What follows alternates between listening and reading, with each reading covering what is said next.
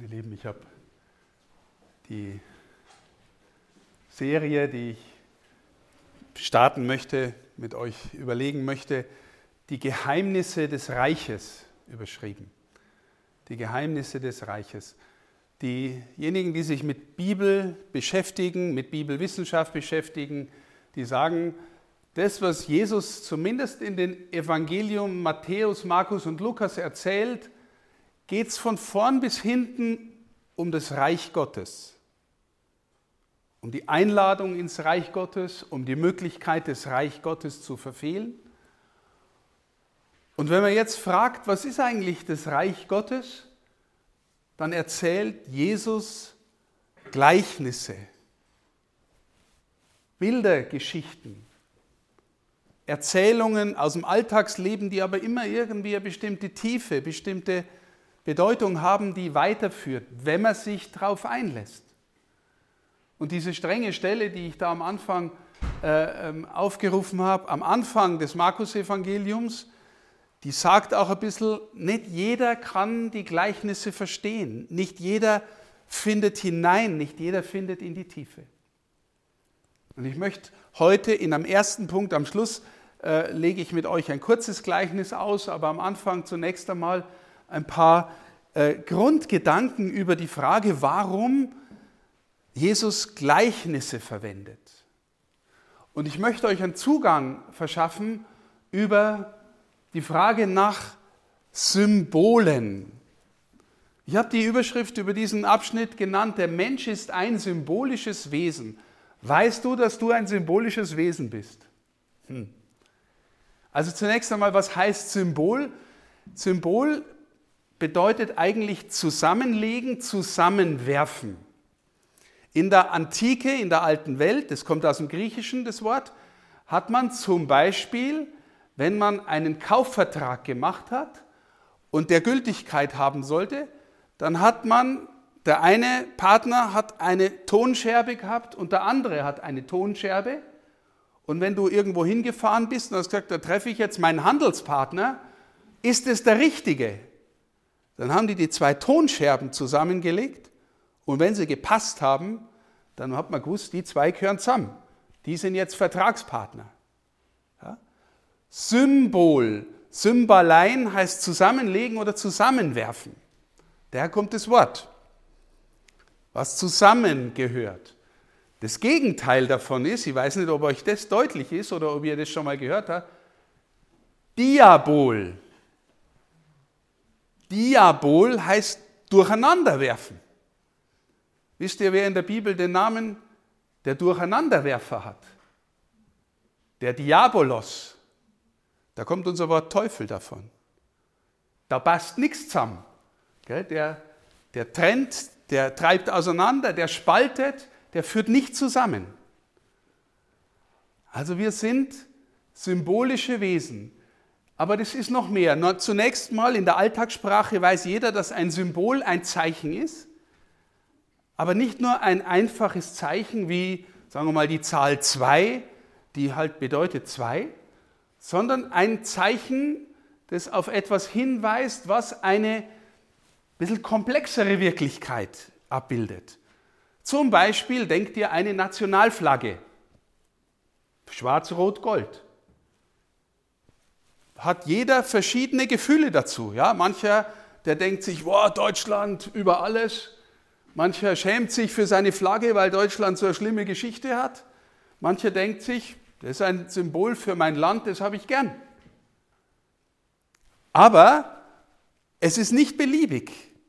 Du kannst nicht sagen, dieses Symbol schwarz-rot-gold der Stoff symbolisiert Uruguay oder Österreich die haben was anderes. Steht ihr? Also eine komplexe Wirklichkeit wird abgebildet, aber es ist nicht egal. Also es geht schon auch um Wahrheit, es ist nicht beliebig. Ja? Symbol, eine komplexe Wirklichkeit. Jetzt gibt es noch einen Unterschied.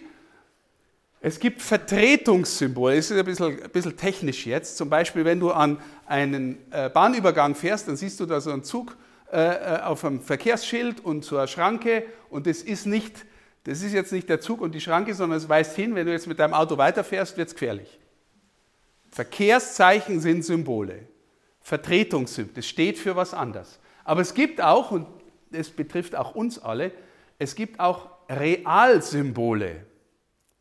Also ein Realsymbol enthält, auf was es hinzeigt. Und ein Lieblingsbeispiel von mir ist, weiß nicht, früher gab es an der Autobahn, ich weiß nicht, jetzt sieht man es immer seltener, an Autobahnbrücken so einen Windsack. Ja, der hat dir gezeigt, woher der Wind kommt und du hast gemerkt, wenn du jetzt über die Brücke fährst, kommt der Wind von der Seite, weil dieser Windsack in die Seite äh, aufgestellt ist. Ein Symbol, das dir zeigt, was es enthält, der Wind geht in die Richtung. Jetzt, äh, weißt du, dass du selbst im gelingenden Fall, also eigentlich immer, aber, aber es geht besser und schlechter, ein Symbol bist. Warum? Weil wenn ich dich anschaue, sehe ich ja nur eine äußere Erscheinung, ein Bild von dir. Aber dahinter, in dir, ist eine Wirklichkeit, die echt kompliziert ist. Du hast Gedanken, du hast Gefühle, du hast Wünsche, du hast Sehnsüchte, du hast Schmerzen, du hast Antriebe, du möchtest irgendwas tun. Ist alles in dir. Und ich sehe das ja nicht auf den ersten Blick. Du musst es mir mitteilen, du musst es mir sagen. Und je echter du das mir sagst, oder vielleicht auch je mehr das irgendwie auch zusammenwächst in dir, je mehr du echt wirst, desto mehr merkt man, das ist ein authentischer Mensch.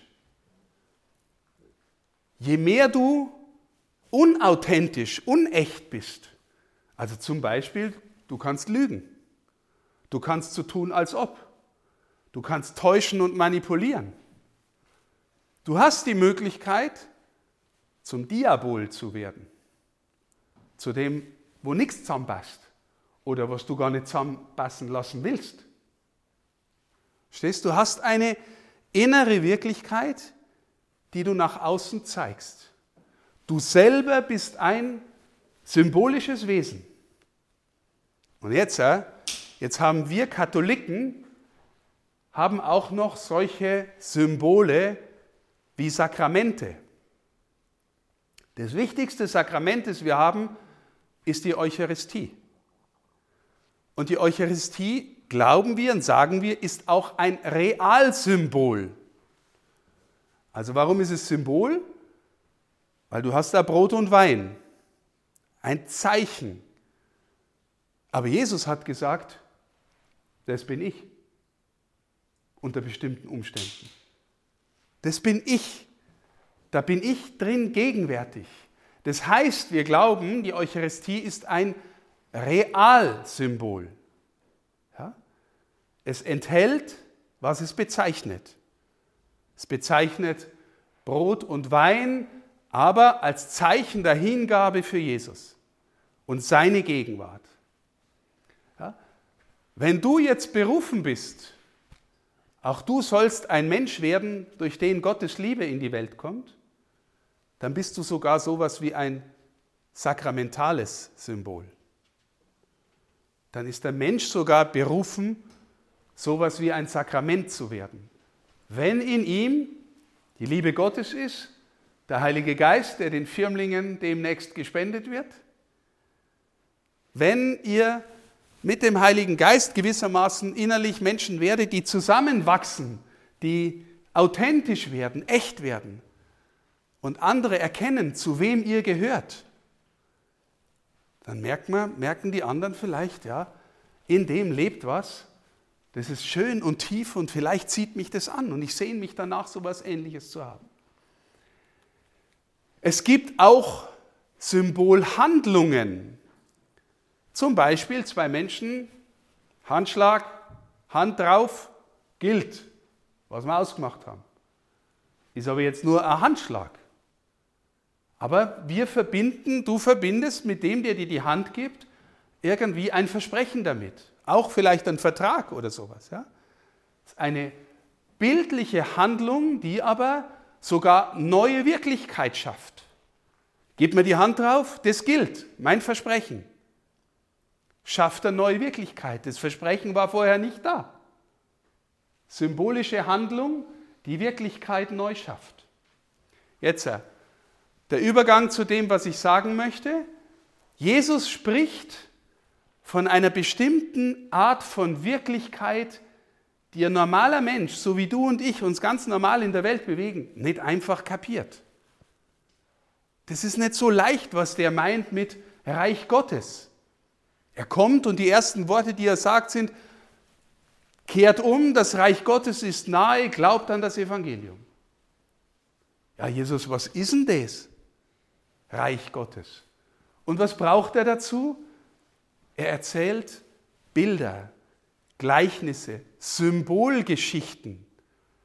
Geschichten, in die sich ein Mensch einfinden kann und durch die er vielleicht in die tiefere Wirklichkeit findet, die Jesus meint. Ja? Komplexe Wirklichkeit, Symbolgeschichten.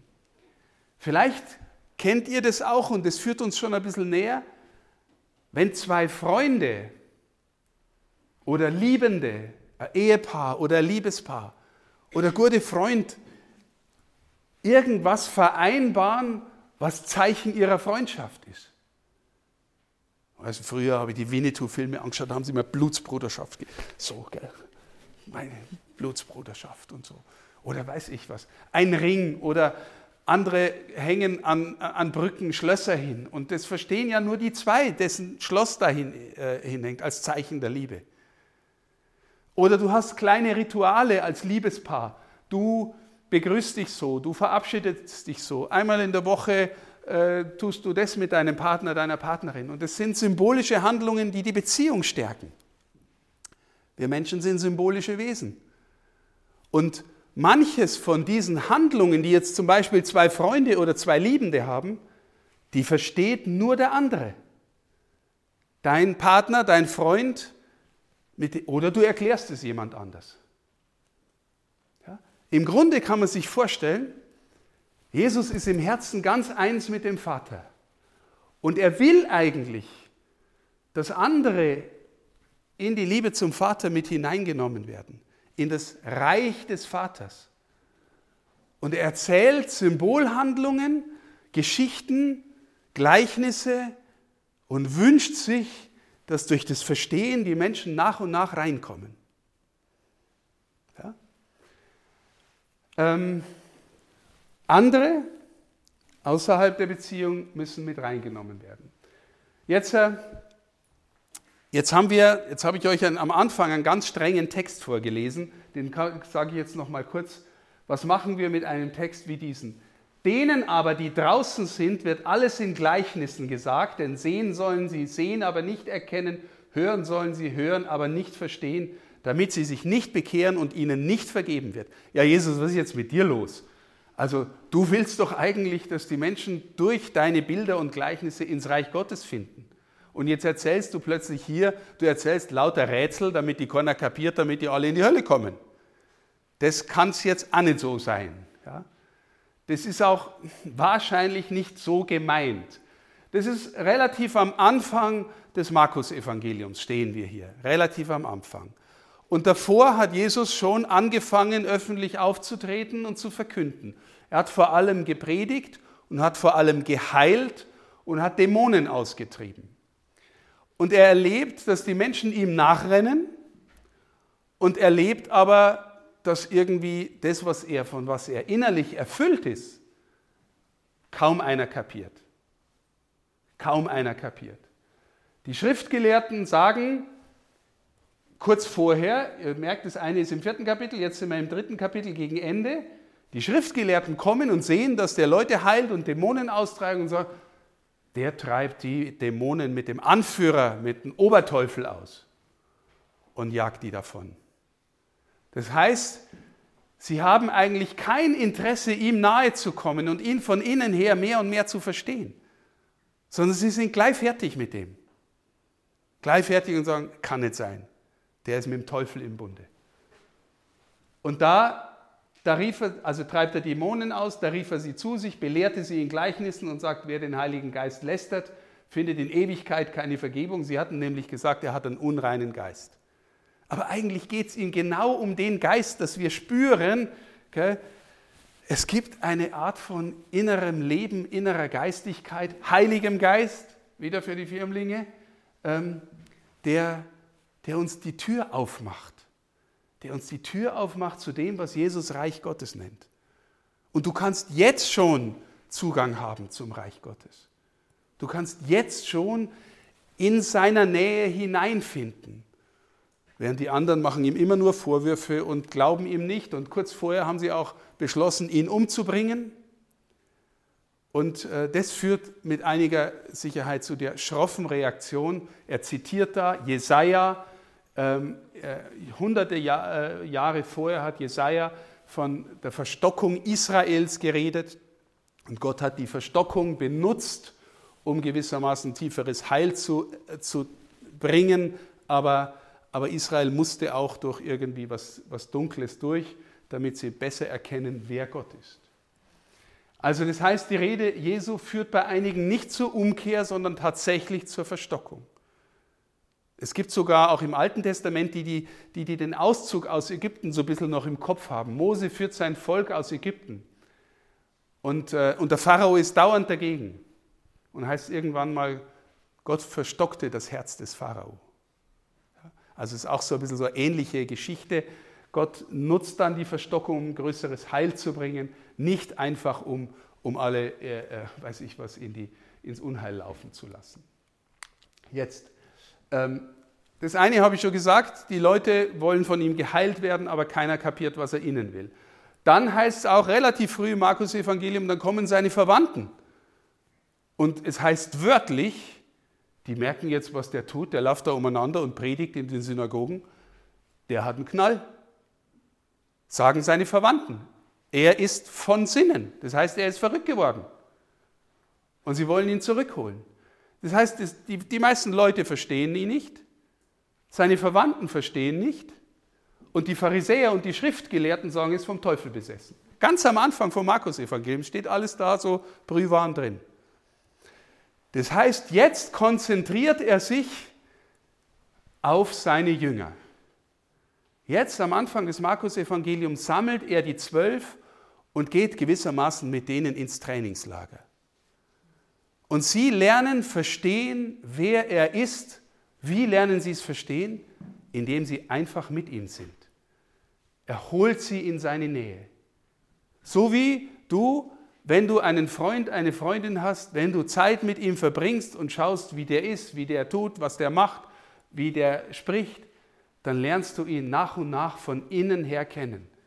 Lernst du seine innere Welt kennen. Und das heißt immer noch nicht, dass du alles gleich kapierst. Die Evangelien sind voll davon, dass die Jünger immer noch nichts kapieren. Aber er unterweist sie nach und nach in seinen Lebensstil und in das Geheimnis seines Reiches. Nach und nach finden sie hinein und, er, ähm, und sie lernen ihn verstehen. Wirklich verstehen, wirklich verstehen werden sie ihn erst nach Pfingsten. Ostern ist die Auferstehung, Pfingsten ist die Sendung des Heiligen Geistes. Er ist nicht mehr da, aber seine Kraft, seinen Geist hat er ihnen gegeben und sie kapieren mehr und mehr, dass es, äh, worum es geht im, im, Evangelium, im Reich Gottes. Ja? Ähm, also insgesamt braucht es immer mehr Bilder, Gleichnisse, um die tiefere Wirklichkeit zu verstehen. Jeder von euch, der von seinem Seelenleben redet, braucht Bilder und Gleichnisse. Wenn du zum Beispiel von einem redest, der ein weites Herz hast, schon sagst du mit dem Thema Weite irgendein Bild, weil das ist ja irgendwie gar nicht so weit da drin, der ist ja derselbe Kerl, sondern du spürst, der kann irgendwie Raum geben, der kann den Raum öffnen. Oder jemand hat ein kaltes oder ein warmes Herz. Das merkst du ja auch nicht. Das ist was, ein atmosphärisches Bild, das, was über die innere Wirklichkeit eines Menschen sagst. Steht ihr, wir können unsere innere Wirklichkeit oft nicht anders sagen als in Bildern. Und Jesus erzählt Bilder und Gleichnisse über das innere Leben, das, von dem er möchte, dass jeder Mensch da hineinfindet, was nach und nach dann gewissermaßen sich zeigt als das Reich Gottes, das anders ist als, ähm, anders ist als das, was wir durchschnittlich so denken, was die Welt ausmacht. Und wenn wir sagen, Jesus sagt jetzt, er schließt manche aus, eigentlich schließt Jesus niemanden aus. Er holt die Sünder rein, er holt die Armen rein, er holt die Prostituierten rein, er holt auch die, Zöll, die, die Soldaten rein und die Zöllner, die die, äh, die die am schlimmsten angesehenen waren in dieser Zeit. Die holt er alle rein und, und wer bereit ist, sich von ihm berühren zu lassen, sich auf seine innere Welt einzulassen, der versteht nach und nach, was Reich Gottes bedeutet.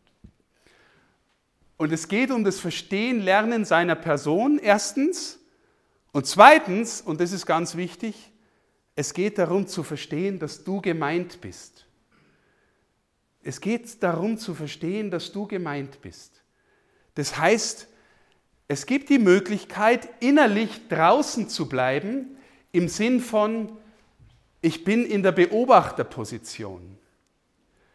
Wisst ihr, in unseren Gottesdiensten, wer katholisch ist und am Sonntag in Gottesdienst geht, kennt wahrscheinlich jeder, der da normalerweise hingeht, die Versuchung, dass man so ein bisschen in der Beobachter- und Zuschauerrolle bleibt. Dass man sagt, was macht dann jetzt wieder? Okay? Und was singen sie jetzt wieder für einen Krampf? Und also das Lied gefällt mir jetzt überhaupt nicht. Und jetzt redet er so komisch in der Predigt daher. Es ist nicht nur schlecht, gell? wir können oft nicht anders, aber das ist nicht einfach Teilnahme an dem Geschehen, um was es da geht.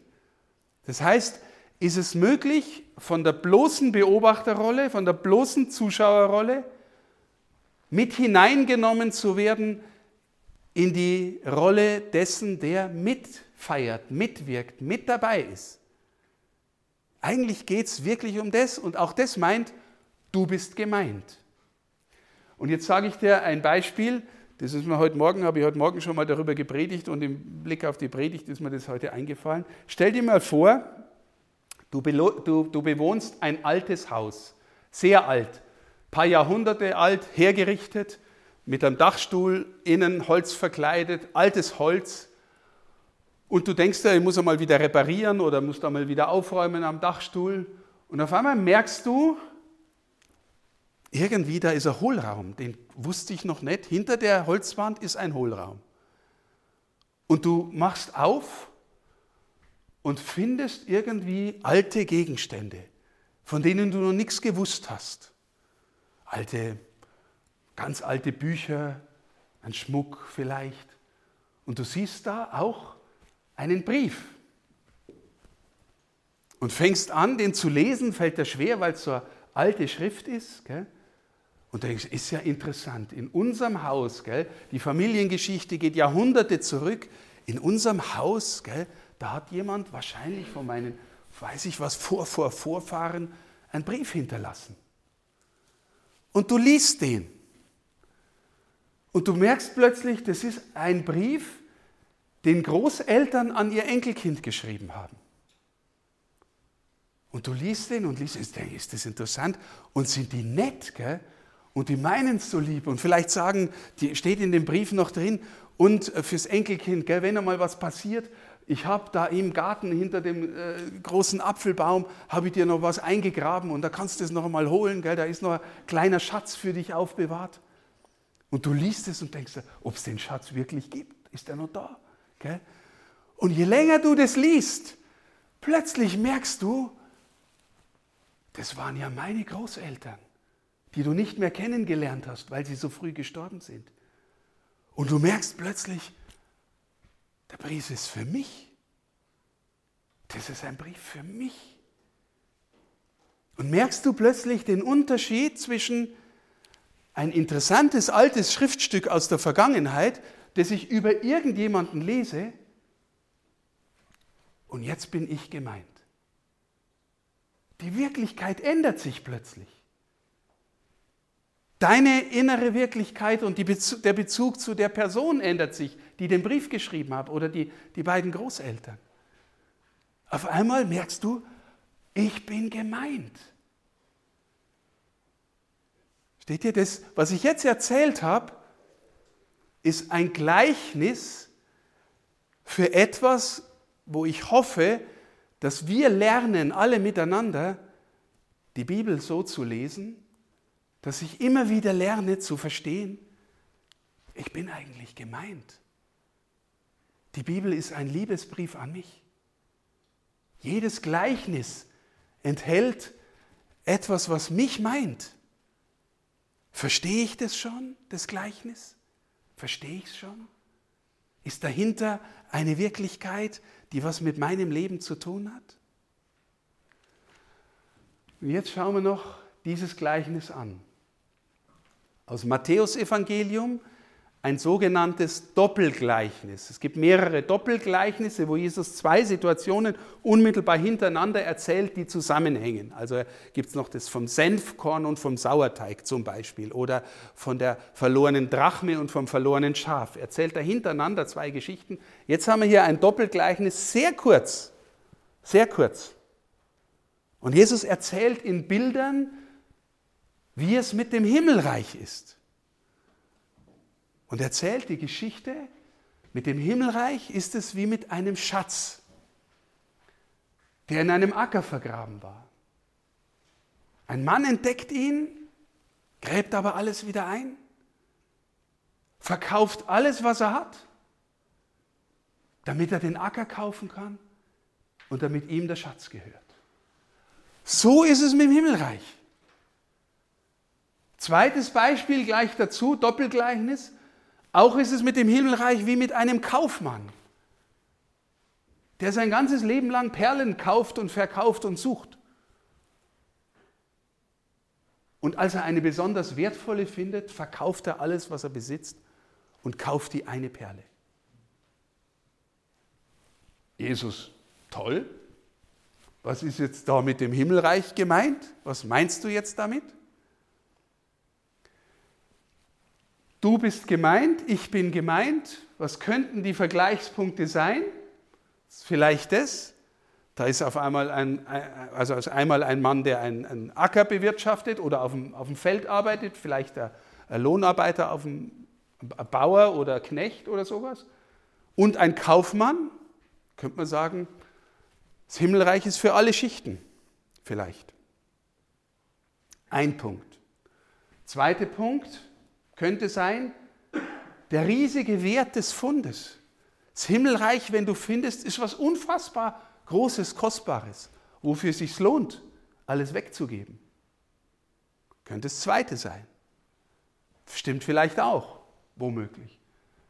Das dritte könnte sein Entschlossenheit. Wenn du es entdeckt hast, dann riskierst.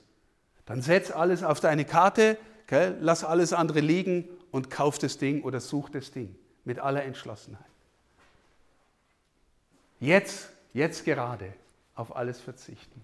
Oder, und was ich besonders schön finde und was wir, glaube ich, überhaupt nicht aus, außer Acht lassen dürfen, in seiner Freude verkaufte er alles, was er besaß.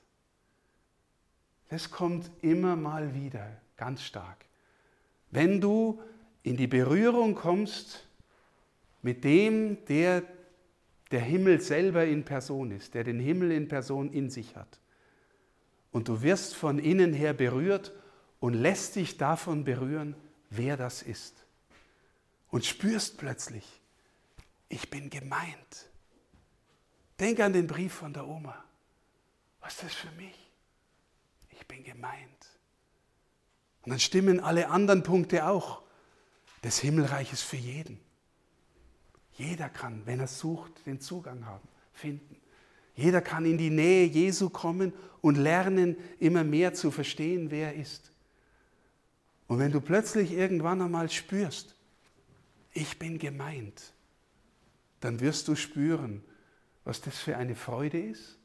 Und du wirst spüren, lernen, dass dich das auch in deinem So-Sein, wie du bist, zusammenwachsen lässt. Das heißt, du, du kannst mehr lieben. Du brauchst weniger täuschen, anderen was vormachen. Du spürst, wie dein Denken und dein Fühlen und dein Handeln mehr eins werden. Du wirst mehr ein symbolisches Wesen oder sogar sowas wie ein sakramentales Wesen. Wenn du dich von dieser Wirklichkeit berühren lässt, und weiterführen lässt und dabei bleibst beim Wort Gottes, bei Jesus in seine Nähe, dann, glaube ich, bedeutet die Erkenntnis des Reiches Gottes die Freude. Und da habe ich noch einen letzten Satz vom Papst Franziskus. Im Grunde war das sein erstes Dokument, das er uns geschenkt hat. Das erste große Dokument vom Papst Franziskus heißt Evangelii Gaudium, die Freude des Evangeliums. Und der allererste Satz von diesem Text heißt, die Freude des Evangeliums erfüllt das Herz und das ganze Leben derer, die Jesus begegnen. Derer, die sich von ihm retten lassen, die sind befreit von der Sünde, von der Traurigkeit, von der inneren Leere und von der Vereinsamung. Mein Lieben, das ist so schön, wenn man, wenn man das mal durchgeht, was da steht. Wer Jesus begegnet, wird befreit von der inneren Leere, von der Traurigkeit, von der Vereinsamung. Und dann, mit Jesus Christus kommt immer und immer wieder die Freude.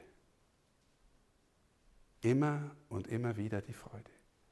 Ich wünsche jedem von euch, von allen, dass ihr immer mal wieder berührt werdet von der Freude, Jesus zu begegnen. Und auch, dass wir lernen, die Gleichnisse so zu verstehen, ich bin gemeint und ich werde von ihm in die Freude geführt.